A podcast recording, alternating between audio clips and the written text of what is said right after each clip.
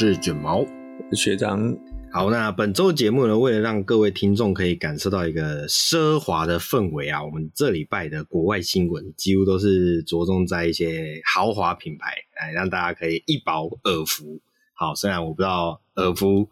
呃有没有效果，对，就是。外面物价在上涨嘛，所以我们的耳朵里面也要上涨。哎、欸，这样听起来好像怪怪的。好，没关系。你这是颅内高潮的。对对对，颅内高潮。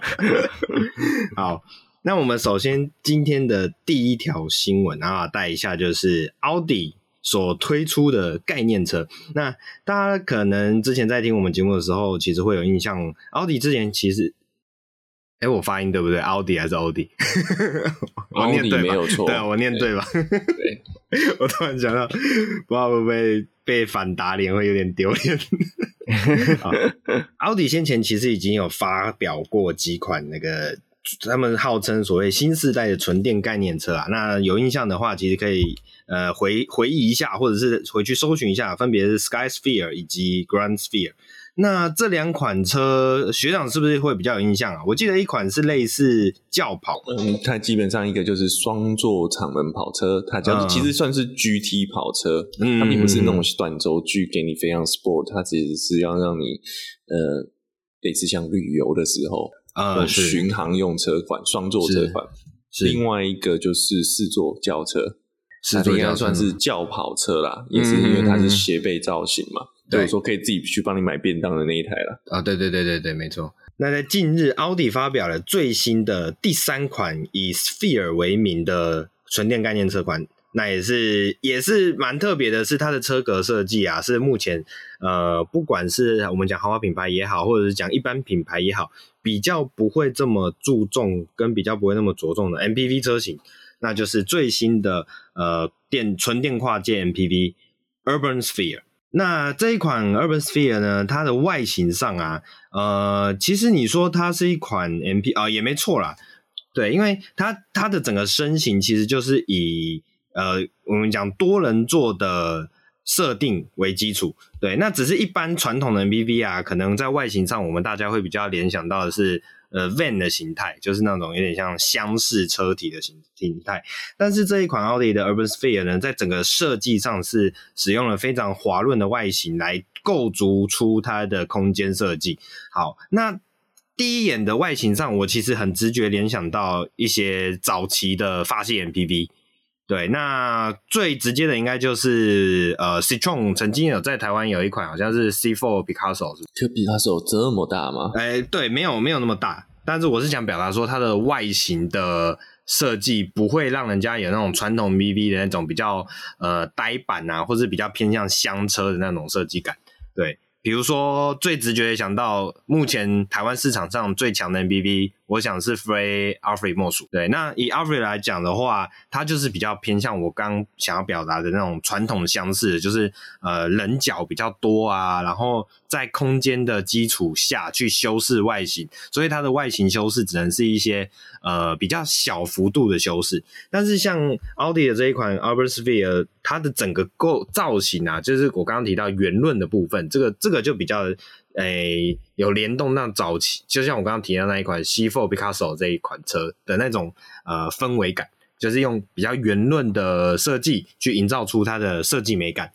那这一款车的车身数据啊，长有呃五公尺，五点五公尺，宽有两公尺，高的话有一点七八公尺，轴距是三四零零左右。好。所以这整个尺码可以说是非常的巨大。那根据原厂的说法，这一款 Urban Sphere 主要会以中国一线城市的用车需求来打造。呃，那我们也知道，其实中国的车啊，呃，一向也都是高大上来说，它有非常大的优势存在。对，诶，我其实讲到这里，我会蛮好奇一个点。我们一般讲到大车，除了中国市场以外，其实美规市场。一般也会觉得都是以大车为主，那只是为什么会讲到这种豪华大型车的时候，反而都会比较偏向中国市场，而不是美规市场？我我个人有两个面向，第一个是说美规的大车，大概就是皮卡了啦，你就看 RM 嘛，嗯、哦，那种等级甚至有到后面是六轮的那种，是是，哦，那不止。就是它只能是六轮车，甚至八轮车，可它还是皮卡哦。嗯嗯。那另外一种，你讲，假设我们讲说这种 Limo 比较偏礼车，嗯、这个赛事又不够看的，那个是加长悍马，加长到极点那种，你知道吗？是是是是。所以这个这个这个车格又变得不是那么的特殊。了解。了解，所以我刚刚讲到中国一线城市，嗯、我心里想说，现在一线城市啊，香港这个车好像太大了，五点五米，其实在香港都会去不好开。哎、欸，香港不能算一线城市。好啊，那我接下来另外讲 上海，这个上海算一线城市了吧？上海现在更不，但是上海现在根本不用开车啊。没错，这让我想到最最近不是有个新闻是那个。载租的那一种车，然后后面都是铁笼的卡车，然后就上面站着一排的人，就是要送去做检疫或是隔离啊、哦。不，我们这边没有任何影射的意思，没有，你没有影射，你是直白的陈述。好，对，所以，哎，好，除了上海、北京，北京好，北京可能需要了。而且北京的那个空滤可能要做很好一点哦，是是是，我们新世代的车一定都会有做什么 PM 二点五的对隔隔离防护啊，绝对没有问题。好，那我们看回来这一款车的外形啊，刚刚讲到整台车身的线条其实就跟我描述的呃那种法系车的 van 的法系 van 的那个流线感为基础。那另外还有一个很大的点也是它的前 A 柱啊。它的前 A 柱其实角倾斜角度是非常倾斜的，所以在视觉上 A 柱或者是我们讲说挡风玻璃那一块的角度，你不会觉得它是一款传统的。Van 的车型，因为它是整个很流线的设计，你反而会觉得它比较像是轿车的那一种前挡风玻璃的那种那那一块的设计。然后再来是它的前挡玻璃啊，整个也是非常大面积的设定，所以在整个视觉上，我指的是呃车内看出去的那个视觉视觉上，想必是比较宽阔。好，那车头的话，车头的话就是也是一贯使用奥迪目前。呃，首推的接近所谓的六角形的那种六角盾形的那种前脸设计啊，然后再配上现在常见的那种比较细眯眯眼型的这个头灯。呃，我不确定，因为一般像这种常做做法会是头灯跟日行灯分开来。那现在看起来是它的这个细长型，因为它的下气坝的那个位置，或者我们讲说头灯下方的那一块空间，看起来并没有额外的头灯，所以这一个灯是不是新世代的？呃，可能强度更高的灯，只要呃不用以往这么大的面积就可以达到现在需求的亮度呢，导致它的整个头灯设计不需要把头灯另外拆开来这种状况呢，这个可能要再呃观察一下。我我觉得它应该上面那个细长部分，你讲的就是我们看起来像头的那个，那个就是基本的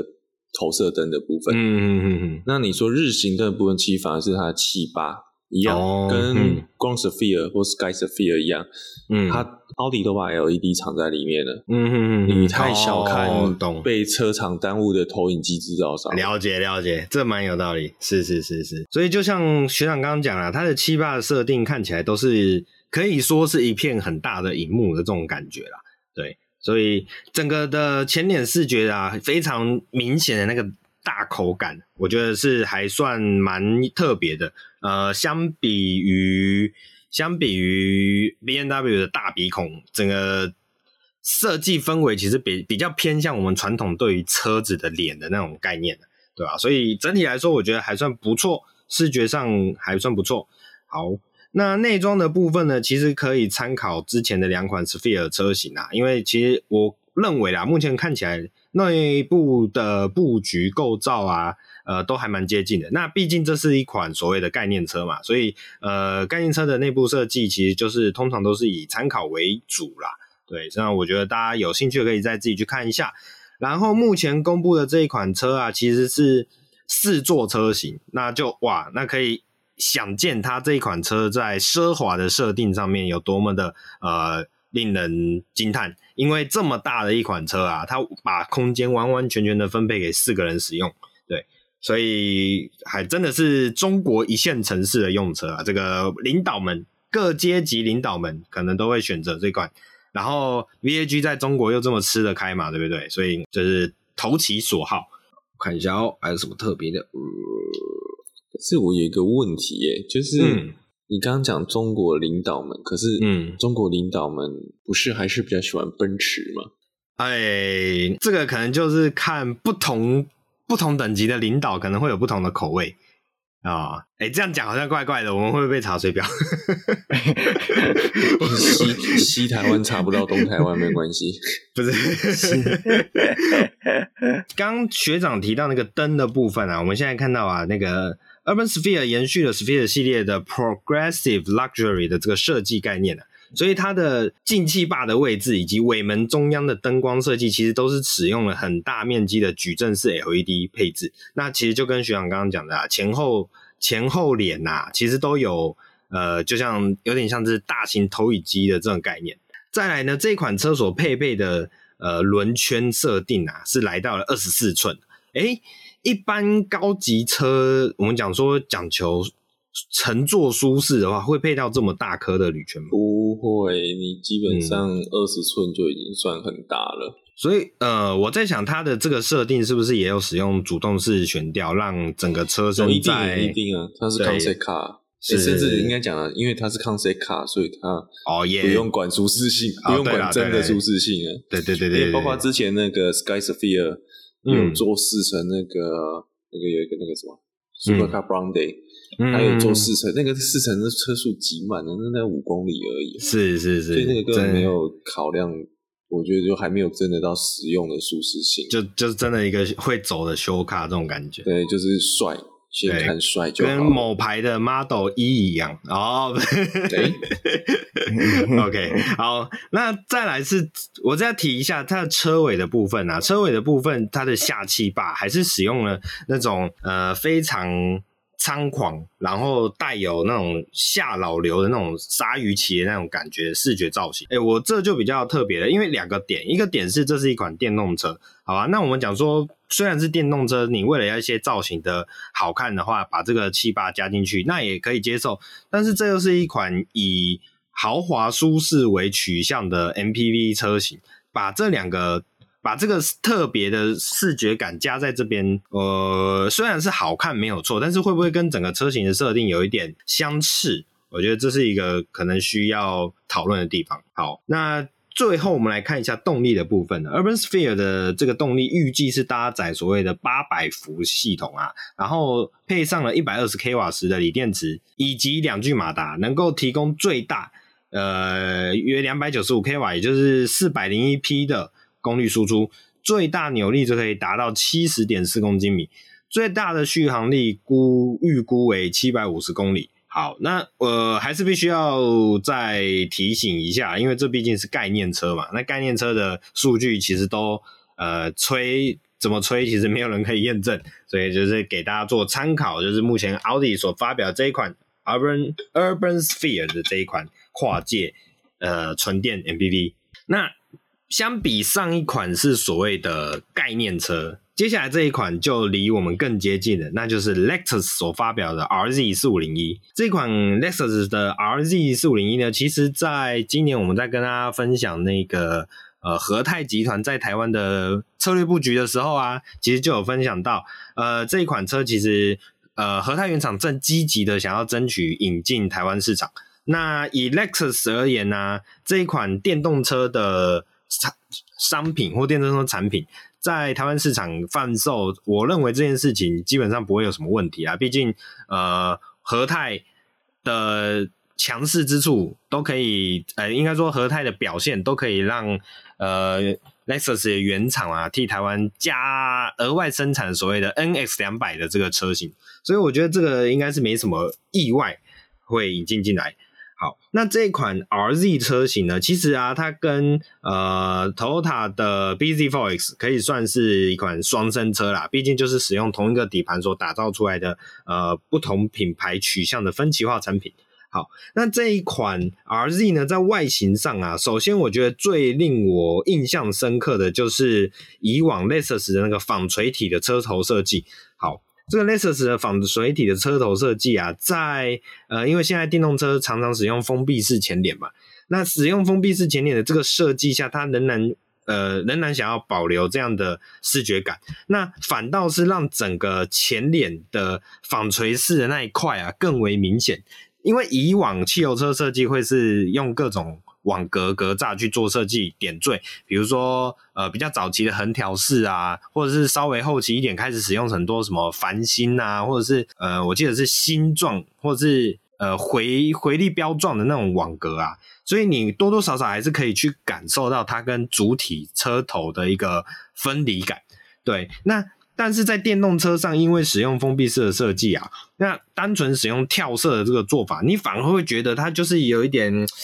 呃刻意分开来，但是实际上你会觉得它会是同一个东西的那种感觉。好，那呃当然啦，纺锤体的设计是 Lexus 的 Lexus 车型的一个算是 DNA 啊，或者我们讲它的精髓，所以这个毕竟是。依附的血统所衍生出来的设计概念，所以它当然没办法呃轻易的把它拿掉，对，只是相对于放在这一款电动车上面的设计感，我觉得是稍微有一点点突兀。但当然啦，新世代的车款很多新的设计都有很多突兀的设计，我只能说，呃，这可能是我们渐渐老了，新的车子渐渐出现了，对，可能就是大家要。自己心态要调整一下。这个就是最近常听到一句话嘛，是当你不觉得尴尬的时候，尴尬就是哦，是是是是，没错。OK，好，那从车侧来看呢，车侧来看这一款车其实就是还蛮呃传统的休旅车的身形。不过呢，因为它的整个车头啊，整个车头的设计是比较偏长的，所以在整个比例放。整个跟整个整台车的比例结合之下，你倒不会觉得它是以往那种呃厚重的休旅车感，反而会比较像是那种呃放大一点的 CHR 或者是放大一点的 UX 的那种感觉。对，所以整体我觉得在车侧的视觉上，呃，流线的造型倒是还蛮不错。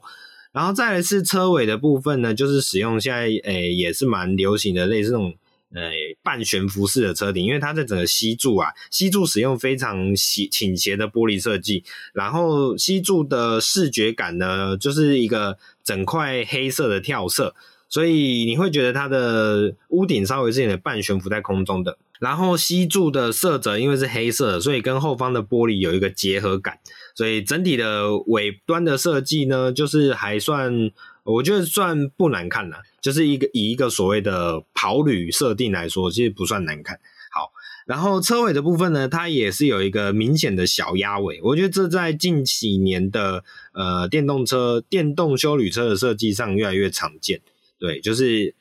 还是要尽量去诉求它有一种呃运动感的氛围。好，那尾灯呢，也是使用现在 Lexus 惯用的连贯式设计，这个都没什么太特别之处。诶，可是我有一个部分，我觉得它的那个轮拱是是、那个、黑色的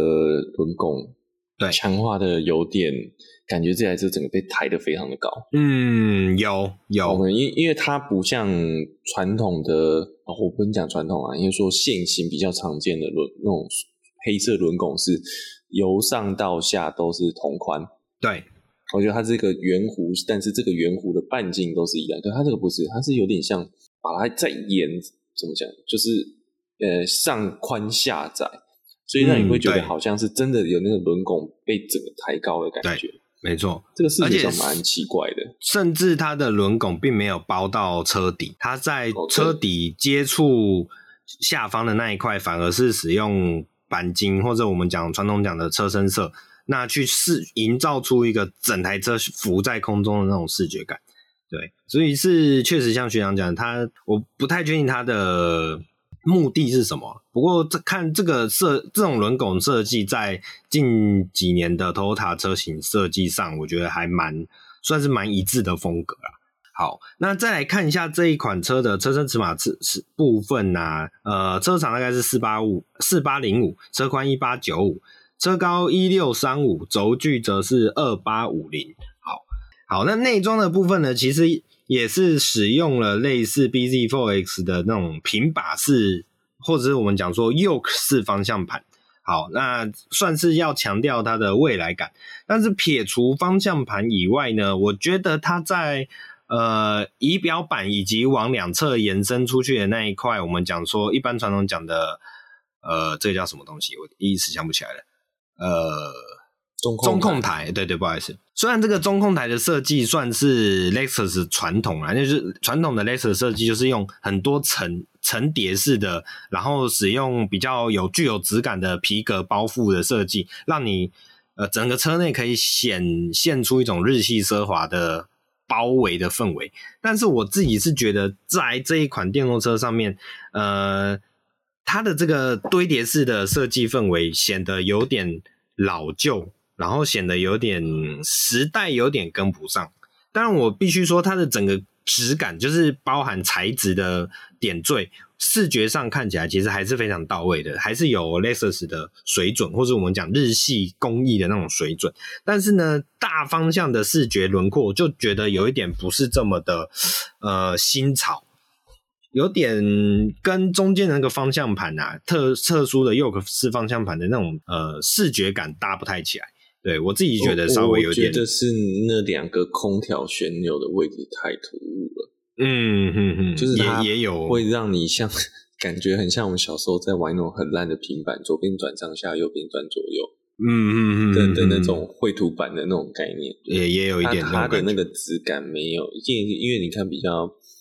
高阶的品牌在设计上面比较会强调那个品牌是一整个平整性，那你当然可能还是有一些旋钮，可是就是只会再更下一层。是是是是。那这种不铺陈方式，我第一个会想到，其实反而跟新的 Golf 的那种感觉，嗯、或者是你说跟现行 Toyota 的那个呃，就是那个配置没有差太多。嗯嗯，我觉得有点不是那么精致。对，而且而且我又觉得它的承重感比现行的 Golf 又再更大一点，可能是因为那个仪表盘整个直接从两侧延伸的关系吧。嗯，对。不过我觉得就是呃，日系设计嘛，总是有它的独到之处，我们也不多加评论啦。对吧？就喜欢的人就会喜欢，那不喜欢的人就你可以有更多选择，没有关系。那我们再看来这一款车的动力架构部分呢，由于跟 Toyota 的 bZ4X 或者是 Subaru 的 Solterra 是同一个架构，也就是所谓的 eTNGA 呃纯电模组化底盘所打造的，所以其实整体上的设定还蛮接接近的。那另外还有使用上了 LFC Electric。Electrify 的这一款概念车上面所使用的 Direct4 呃全新电子四驱系统，然后前后轴各配置一具电动马达，所以这款车其实是可以在前驱、后驱以及四驱之间做切换。诶，我这边提一个好奇疑问，就是在后驱跟四驱之间做切换，这我可以理解。会有人想要开前纯的前驱车吗？嗯，安全，安全，四驱也安全，嗯、对。说的也是，没有嘛？不是啊，就相对，如果你说打滑的时候，它还是比较推头，嗯、那相对还是比较可控。可是你有四驱可以做选择的，呃，不一定啊，四驱不一定打滑的时候，我我讲的是说，那要看你的输出比例嘛。嗯，是是，是。然后我觉得它也还有另外考量是，它可能到时候出低价车型就只有前面嘛，哦，那这样它电脑好写啊。我只要把某一部分的城市码 mark 掉就好了。OK，这倒合理。OK，那目前它的前轴马达设定大约是两百零一匹啊，后轴马达的设定大约是一百零七匹，所以让这一款 RZ 四五零一拥有两百三十 k 瓦的最大马力。OK，然后它的电池容量目前设定是七十一点四 k 瓦时，原厂所公布的续航里程是四百五十公里。哎，四百哦，不好意思，不好意思，四百五十 k 瓦，所以这也是它四五零一的这个名称的命名由来了。我我想是这样子。那整台车对，其实就是一款我们讲说电动版的 N 叉或者是呃高级版的 bZ4X 这种概念啊。以往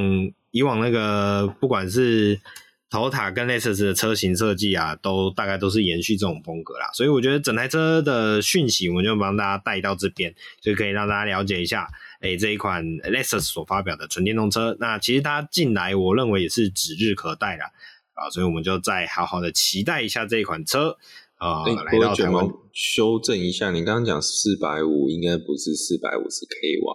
因为四百五十 k 瓦对应基本上都已经上到六百匹马力了，快六百匹马力。那应该不是啊。哦、然后续续行李，我觉得是在四五零应该是对应过往 Lexus，它在呃，你说 Lexus 三百啊，或是 Lexus 四五零的类似的动力集聚，嗯、我觉得跟那个 B N W 所谓后面二零啊，或者是 Benz 后面那个数字三位数是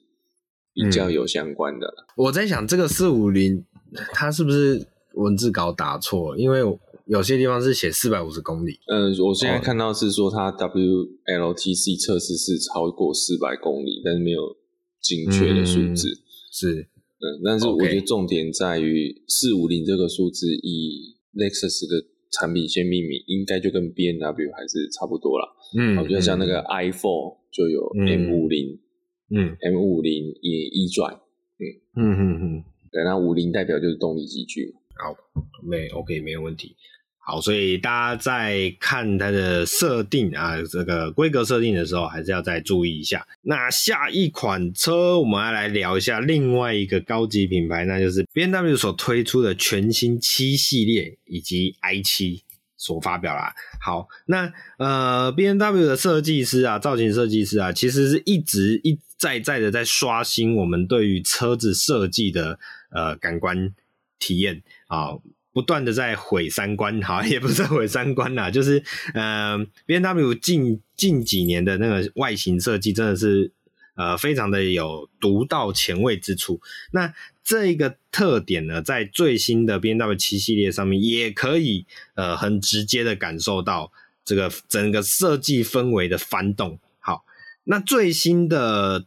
七系列车款呢，这个车头啊，呃，居然是。使用非常大的鼻孔，那这也不是什么新鲜事啊。BMW 导入大鼻孔，我想大家都都已经有底了。那这一次呢，除了大鼻孔之外呢，还配上了我们上礼拜好像跟大家聊，呃，小改款的 X7 嘛，小改款 X7 也是配上那种分离式的头灯，所以在日行灯的这个设定上，你就会觉得它是一个眯眯眼的造型。好，那跟上一款。上礼拜聊的 X7 不同之处在于说，因为 X7 毕竟是休旅车的设定，它整个车头的设定会比较厚实，所以呃鼻孔在中间的比例上看起来不会这么突兀。那在这一款轿车上面呢，旗舰房车上面呢，因为整个鼻孔是可以说是从上拉到下，然后又因为你的眯眯眼的设定，整个比例啊放下去之后，你就会觉得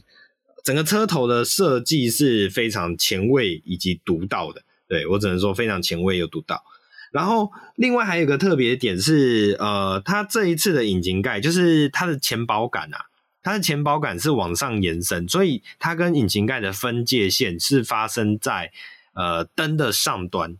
对，那这个是一个小小细节啦，因为呃早期也不说早期，就是大概在。这个世代或前一个世代的车型比较多的引擎盖分界线是直接分界在头灯上面。那这一款车呢，它把它分在呃保杆上面，那整个视觉感就会，它前面会有一个凸，会有一块有点像秃头的那个比较平滑的造型。好，所以我觉得这个设计好像在 BMW 上是第一次看到，是不是？还是是我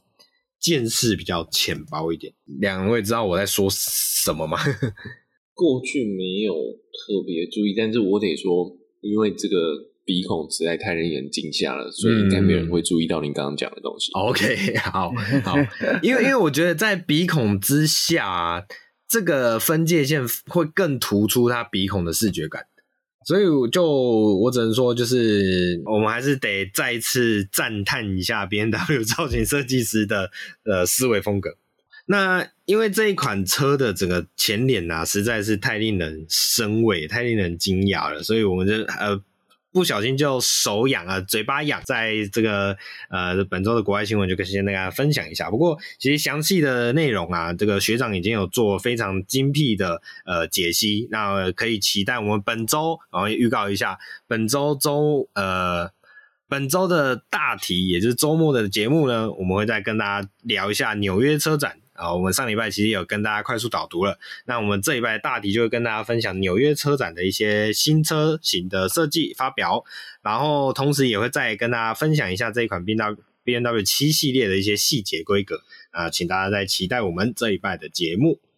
好，最后一个。呃，也不算最后一个啦。这最后一个是大家比较熟知的呃豪华品牌的新闻，我们要带到的是 Mercedes-Benz。对，我们刚刚前面四个三个品牌几乎都把那个豪华品牌快要讲完了嘛。最后一个 Mercedes-Benz 当然也不会缺席啦。那 Mercedes-Benz 这这个新闻倒并不是他发表了什么新车款，而是他们发布了一个消息，让大家觉得诶有点特别，有点讶异的是，呃。Mercedes-Benz 预计要把引擎或者我们讲的所谓的内燃机，要把它放回所谓的电动车平台。哇，这是怎么样的一个操作呢？其实是非常呃令人好奇的。那事情是这样的，就是呃 Mercedes-Benz 的纯电动力系统研发副总裁这一位叫做 Christoph 呃 Starzynski，OK，然后是他是 ski 结尾的，不晓得跟我们的乌克兰总统有没有什么关联？好。这是有点好，有点题外话。好，这一块 Chris 这一位 Christoph 先生在受访的时候透露啦，预计二零二五年问世的 MMA，也就是 Mercedes-Benz Modular Architecture 这个所谓的中小型电动车平台，将不会是纯电纯电车款专属，未来打算推出内燃机车款。那呃，内燃呃，引擎架构跟电动车架构去做混用，其实以目前的世道来说，它并不是一个太特殊的事情。因为早期很多传统车厂，其实在电动车的布局上面还没有那么迅速的反应，那他们也没有马斯克呃惊人的呃前瞻思维，所以在这些传统车厂啊，在呃。想要跨足电动车这个领域的第一件事情，就是先以现有的汽油车架构，我们讲不管是讲平台啊、引擎室啊，或者是一些呃传呃悬吊设计什么的，都是以原本的呃汽油车为基础所发展而来。那在现有的架构之下，想办法把电池、三电系统以及马达塞进去的这种做法。这算是很常见的。那最早最早的，我想不外乎就是一些，比如说 Golf E 啊，呃，E Golf 啊这种比较早期的试验型的产品。然后到近期比较多的，像是我们之前跟大家聊过的 EQA、EQC，大概都是这种设计氛围，呃，都是这种设计脉络啦，就是以现有的汽油车平台去做延伸。好，那为什么会反过来要把电动车平台加入呃内燃机引擎呢？其实是这样子。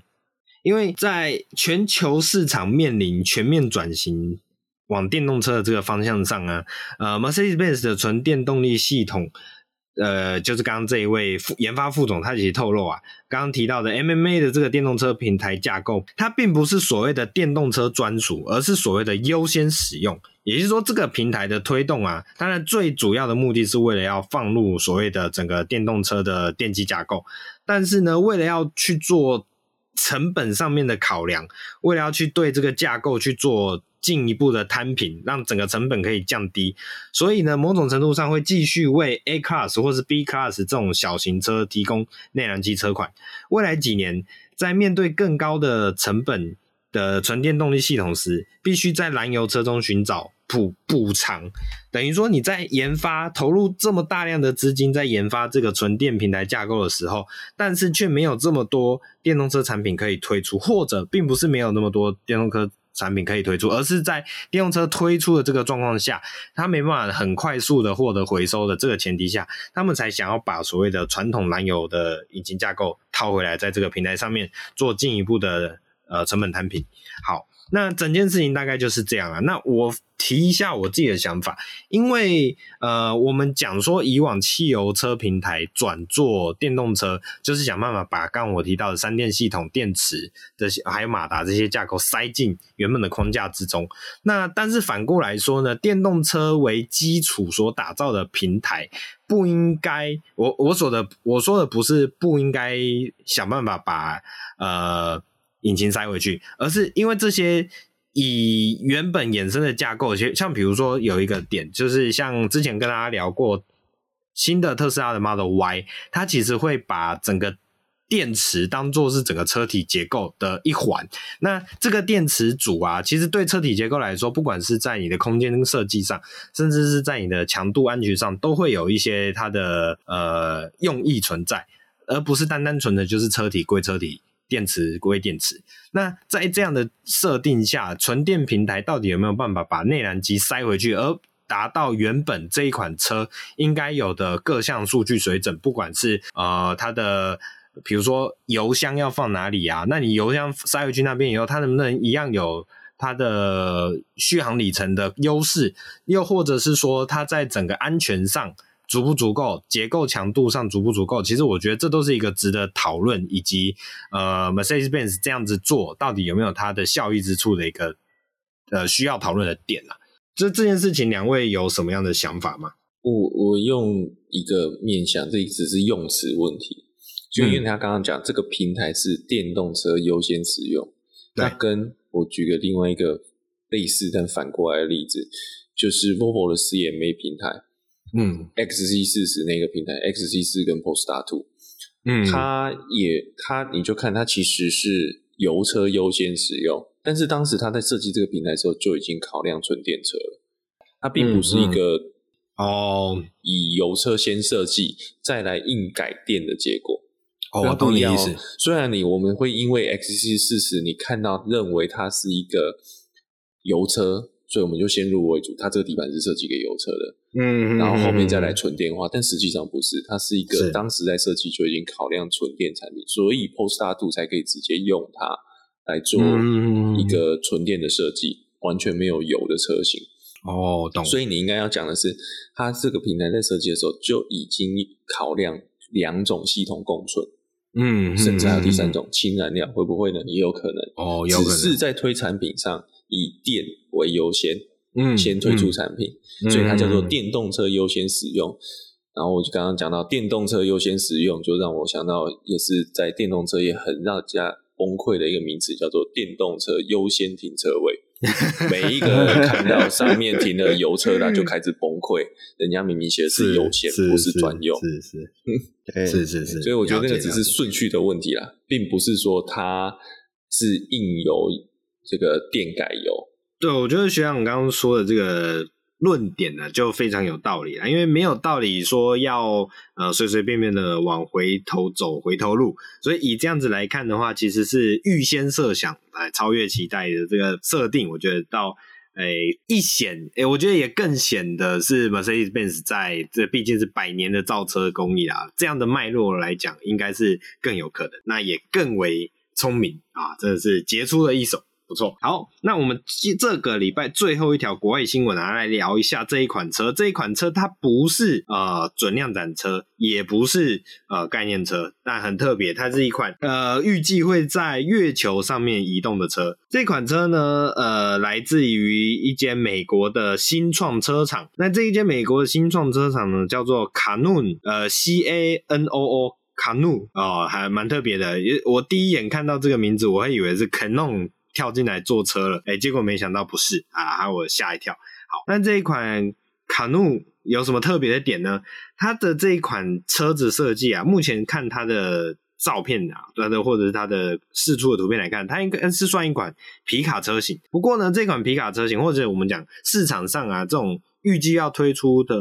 皮卡型电动车，其实也很多啦。那这有什么特别之处呢？这一台车的设设计外形设计上，其实很像之前呃现代所发表的那一台呃 Starex，是不是？说那个 MPV 对，对对对对，就是台湾也有引进的，也有正式贩售的那一。好，不好意思，好，更正一下，这是 Hyundai 的 Staria 这一款车。那我们当时在跟大家聊 Hyundai Staria 这款车的时候，就已经讲过了，它的外形上面呢，其实是非常前卫的，看起来就是一像烧太空星舰的这种感觉。好，那这一款。我们带回来这一款美国的卡努拉，它的造型上其实就非常接近 Hyundai 的 Staria 的那种设计感，就是前方使用非常非常大片的呃前挡风玻璃，然后这个前挡风玻璃呢，直接往下接下去以后就是呃直立的车头线条，它就有点像是以前呃我，有点像是我们台湾常见的那种小发财车，早期的小发财车就是那种没有前引擎设计的那种视觉感。啊、所以整个前挡风玻璃直接往下接下去以后，就到了前脸，所以这整个不管是车外视野也好啊，或者是整个前方视野也好啊，都是非常的呃广大的。然后这一款车的后方啊，其实你你就可以想象是呃 Hyundai 的 Staria 这一款车后方开出了一个货斗的那种视觉感。所以整体来说是呃非常特殊啦。那这一款哦，我们讲说新创电动车啊，或者是讲说呃皮卡型的电动车啊，这种新产品其实也很多。那它有什么特别之处？它的特别之处在于说，它接到了来自美国太空总署 NASA 的订单哦。这个这个订单呢，预计似乎是会将它用到未来的月球上的新电动载具啊。这个就蛮特别了，那是不是代表呃 NASA 想要重回月球表面呢？这个我没办法去多做预测。总而言之，他得到了 NASA 的订单，呃，就是有它的独到之处。因为我解读这个新闻的这个同时啊，我有在思考，它会不会并不是真的要上月球，有可能只是有点像是 NASA 的基地用车款的这种感觉。对，因为你真的要在太空环境上使用所谓的移动载具的话，它其实有很多有别于在地球上的呃设定，不管是我们讲说动力的输出也好啊，或者是一些悬吊的设定也好啊，其实都会跟我们想象上在地面上的呃感觉其实会不一样。那不过呢，因为它车子是要交给 NASA，那相信 NASA 也是有很多类似呃呃所谓的外太空环境的测试。呃，我想说实验测试环境，所以这个也许都不是太大的问题啊。总而言之，就是一个很特别的车款，所以这边特地跟大家分享，大家可以去查一下，哎，这一款车特别之处。好，嗯，这边补充一下，你刚刚讲 NASA 的登月计划有新的登月计划叫 Artemis，Artemis、哦、的计划是要让第一位女性跟第一位有色人种登上月球。哦，因为之前阿波罗系列都是老白男啊，不是啊，对，总之都是白人男性满意当时时空背景啦，对，所以其实，在现在重启 Artemis 就是要做重新再，我想是要在人类要再重新探索地球，所以其实 Artemis 这个计划不只是 NASA，包括了这个美呃欧洲太空总署也有一起参与，嗯嗯，那是是是。那个 SpaceX 在 Artemis 也是扮演举足轻重的角色，是，然后它其实是有点中继式，它不是直接台湾，不是直不是台湾，只不是直接从地球打到 打到月球，它会先上太空站，再从太空站接过去月球。是是是，了解，有就有点像那个世界末日这一部电影那种感觉。哦，这是会不会不小心透露年纪？好，那总而言之呢，这一款新的载具预计会在二零二三年的六月开始交车。那其实它也有所谓的一般量产版，也就是地球人买得到的车啊。一般的量产版呢，预计会在诶、今年度的下半年开始制造量产，然后。估计在二零二三年可以达到贩售一点四至一点七万辆的表现。那这个品牌后面的发展如何，我们之后就可以再观察一下啦。好，那以上就是我们这礼拜的国外新闻啊，相信大家都可以感觉到奢华满满。那接下来就请龟龟来帮我们带一下国内的新闻吧。好，那本周第一则国内新闻呢、啊，是受到了新制的排放法规影响。于二零一七年四月导入国内的 Infiniti Q60 将正式的停止导入。那近期 Infiniti Taiwan 将 Q60 双门轿跑车于官网下架，那不再引进国内贩售。那主要的原因呢，就是因为呃 Q60 的这台车已经无法对应国内于二零二二年实施的车辆平均油耗标准，所以即使原厂还在。原厂的新车还在持续生产，但也只能停止引进。那在 Q60 停进、停止导入之后，Infiniti 目前在台湾贩售的车型则为 Q50 跟 QX50 两种车系。那还有在上个月发表的 QX55 车系。那另外大改款的 QX60 也在2021年被捕捉到这个伪装车在台湾，对，所以有望在今年的时候导入国内贩售。为这个 Infinity 的新车销售阵容强化战战线。对，那学长对 Q Q 六十好像我们比较少聊到，对不对？我们之前都是在讲太冷门了。对，因为它当其实 Q 六十当时还有等于它一出来就是四百匹嘛，嗯，对对对，然后它那时候并没有，反正在台湾它没有引入中低阶车型，它是直接进高阶的那个。嗯、那我觉得就属性而言，因为毕竟它是一个双门车，这个级距其实，呃，Infinity 在台湾并不讨喜。因为它外观稍微老气了一点啊，嗯、大家可能宁可去买 C 的 Coupe 或者是 E 的 Coupe，嗯，就比较不会有人去考量到 Q 六十。虽然我觉得它也是蛮有趣的车型，嗯、可是就可能大家对 Infinity 的采购习惯或它的客群，Q 五十可能还比较务实一点。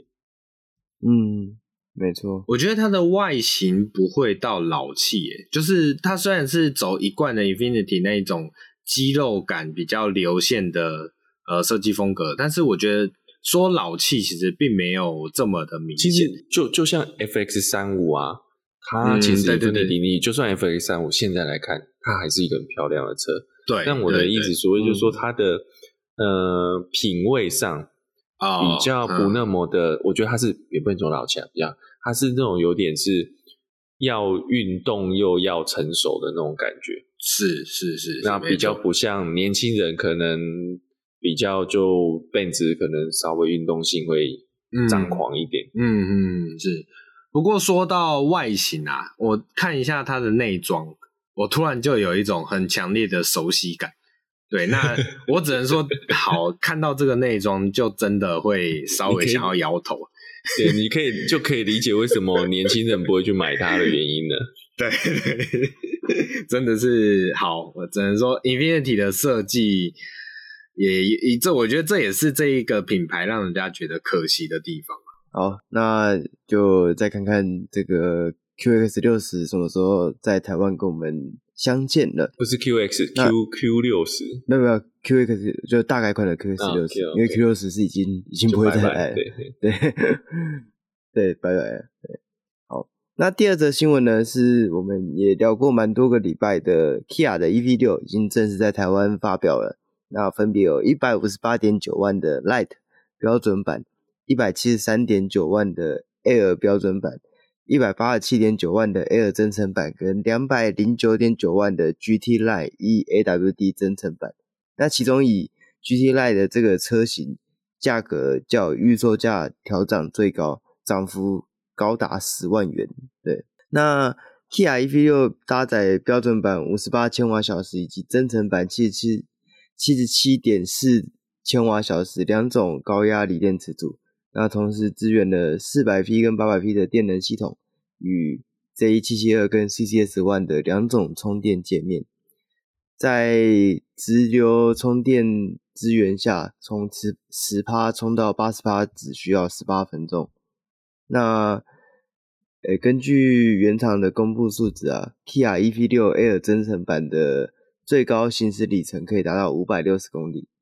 那在动力部分呢、呃，Light 跟 Air 标准版的车型都是一百一百七十匹的马力以及三十五点七公斤米的扭力，那 Air 增程版则是两百二十九匹的马力跟三十五点七公斤米的扭力。那 GT Line 的车型在双马达的加持下，具备了三百二十五匹以及六十一点七公斤米的扭力。那在零百在五点二秒就可以完成零到一百的加速。那目前这个台湾 Kia 也表示说，只要你现在下定啊，它还有送这个 V2L 的车外电源分享器，只要你把这个车外电源分享器插到充电孔上面了，啊，它就可以直接做呃一百一十，也是几伏忘记了，就是一般插头的那个电源输出，对，应该是一百一的，一百一，对对对，然后在 GT Line 的车型上，它还有一个车内。就可以直接插一百一十伏电源的这个插头。那，呃，两位觉得这台车跟 IONIQ 5，就是他们的正式售价都出来了，那两台应该你们分会怎么选？卷毛先吗？我我我本来在不管是外观或者是内装的氛围铺陈上面，我都比较喜欢 Kia 的 EV 六说实话。对，那但是呢，这两个品牌要让我去做选择，都还是有点却步。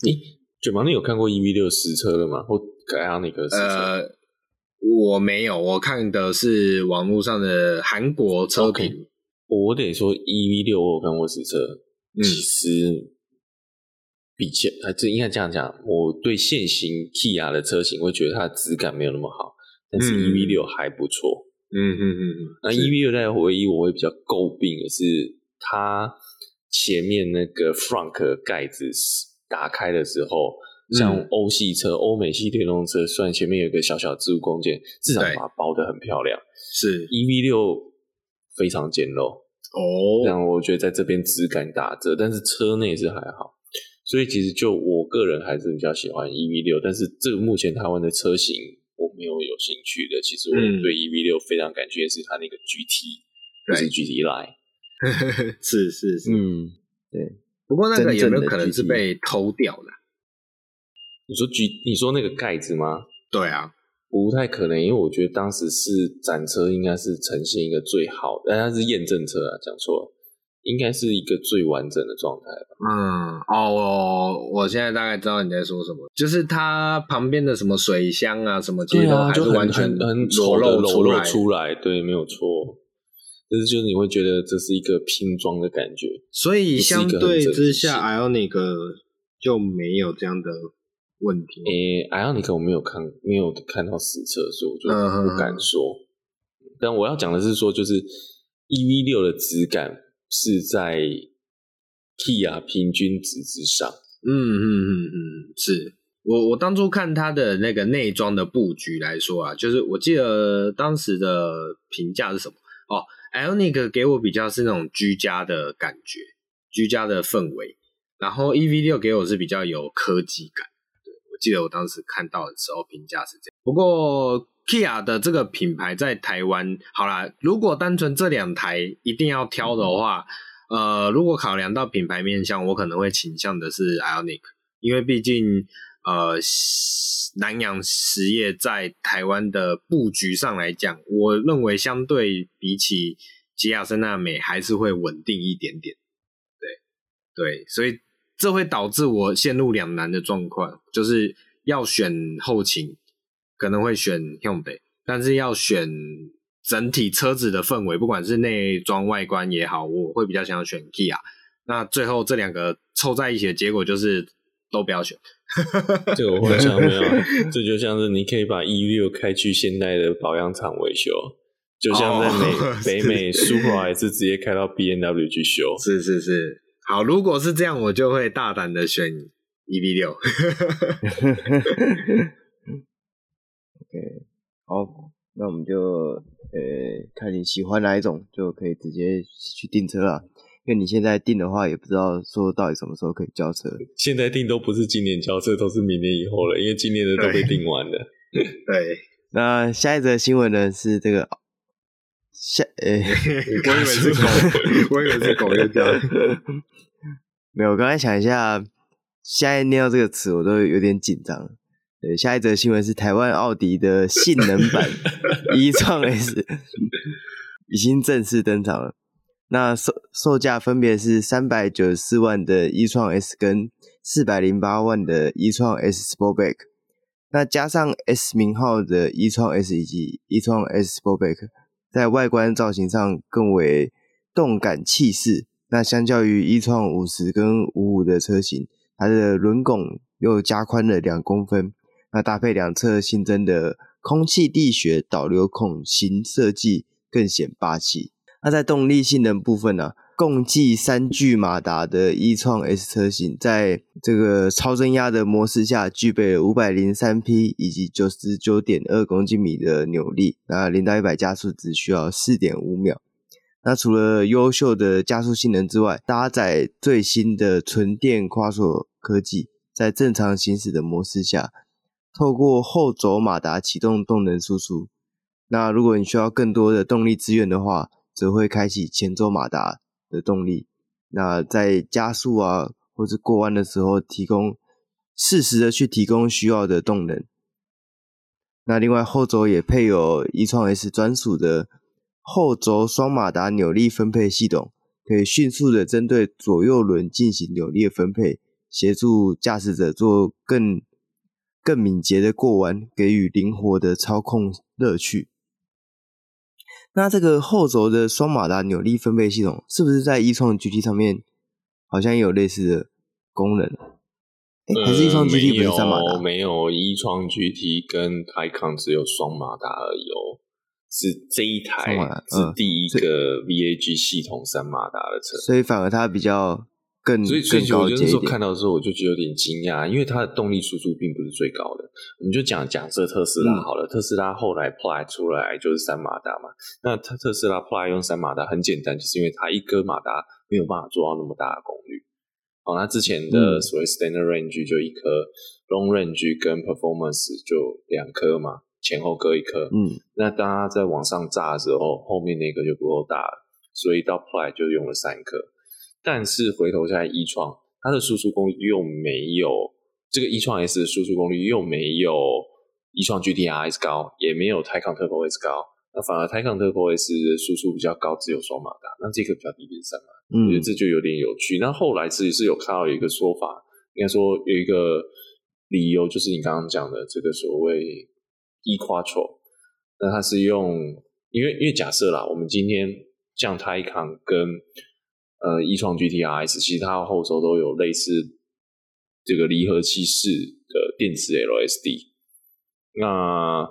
嗯，有另外一种做法，就是像这样，直接我就左右两颗马达就好了，我就不需要 LSD 了。啊、呃，那那我觉得这可能是他在尝试一种新的设计方式，嗯、但是好或不好，我觉得就见仁见智啦。嗯，也有可能是因为你的确像你说 e-tron GT 跟这个泰康这个应该 J ONE 底盘嘛，其实也很久了，有一段时间，他当时等于是为了推出一个先抢先试战推出来产品而使设计的底盘，那到一创这个才是比较正规、长时间会要继续使用的底盘系统，所以我想可能 maybe 到时候出现这个一创 RS，不是 GT 哦，就是修旅车的 RS 版。那它可能会用三马达来做更大的扭力输出、嗯、功率输出。嗯，没错。好，那就，呃、欸，好，因为这车我也没有，我就看过 e-tron 的实车而已啦。那 e-tron 的实车，其实我个人看过之后，我也没有特别的喜欢。所以这个 e-tron S，加上我自己觉得台湾奥迪在这台车好像没有特别的用心诶，就是不管是发表或是新闻啊这类的，都没什么广告。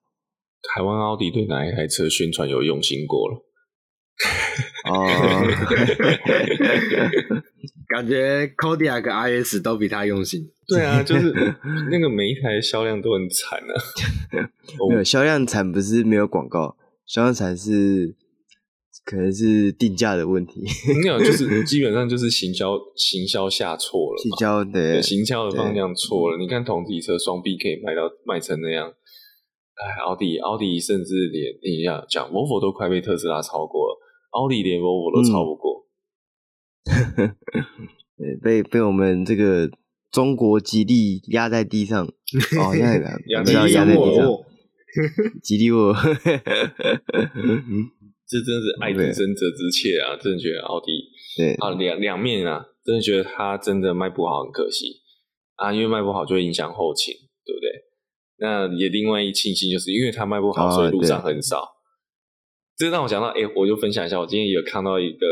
奥迪车友分享的，这个蛮好笑的，就是他买了他买了一个奥迪车大型车系，我就不讲是什么，因为怕有看到也觉得太指名道姓。总之，他买了一个奥迪的大型车系，然后就类似朋友来看，就说。哎呀，你就是你都可以买到这个等级啊，你为什么不买 Benz 啊？然后你说什么奥迪听说不是会漏会吃机油吗？然后很耗油啊，然后这样这样一堆问题啊，然后说，然后然后就说哪还卖那么贵？然后这个贵的没有道理，然后他就反问啊，那宾士也是卖很贵啊，那宾士有类似的问题啊，那你觉得为什么你会觉得奥迪烂？然后他那个人就说啊，因为宾士宾士就是贵的尊爵啊，奥迪没有那个价值啦。他就问说，嗯、那你有没有开过奥迪？没有，那你讲那么多干嘛？对，真的，对啊，所以我觉得奥迪、开过的就懂，对，开过真的你会懂它的好，但它的优点跟 Benz、BMW 的取向真的完全不一样。但是、嗯、很多人就败在因为这个行销上面，他连开过的机会都没有，就没有办法去体会这个车好的地方。怕你连机会都不给他。多少人没有试过二二五的魅力？哦，又又又提到，这真的是躺着中枪了。好好好，那我们本周的新闻就在这个这个我那的氛围下结束。不行，我们是爱之深，又是另外一个爱之深者之切。哦，对，没错，我们不，我们真的不是那黑。对对，对，我们是诚心希望纳智捷可以活到 Model C 出来那一天。呃，我很期待。嗯，哎，对，还有一个新闻要补充啦。那个呃，我们新闻出来的一个礼拜后，记得提醒大家，新北区间测速从五月又多了三个路段哦。哦，对对对，对，嗯，那多的是新庄寿山路、台六十四线观音山隧道。哦，这个很蛮多人最近会超速的地方，就我身边呢有听说，因为大家都知道那边没有。没有在拍了，那这边五月之后会重启。最重要的是西湾路三段，俗称五指山。那我相信从五月开始，很多我们看到的车美们的试车地点又要转战其他地方。对对，又要换点了。终于，终于西湾路上那个戏戏子五指山社团不会一天到晚有人在问说啊，区间测速开了没？区间测速开了没？区间测速开了没？对对，那个上面的一些住宅就不会再被。打扰了，对，可以，可以享有真正的宁静。能住上面的非富即贵，好不好？对，某种程度有道理，有道理。好，那本周的新闻就到这边结束了。那喜欢我们朋友，记得帮我们按赞、订阅、分享，然后脸书啊、Apple Podcast 帮我们评分留言。我们下一回再见，拜拜，拜拜，拜拜。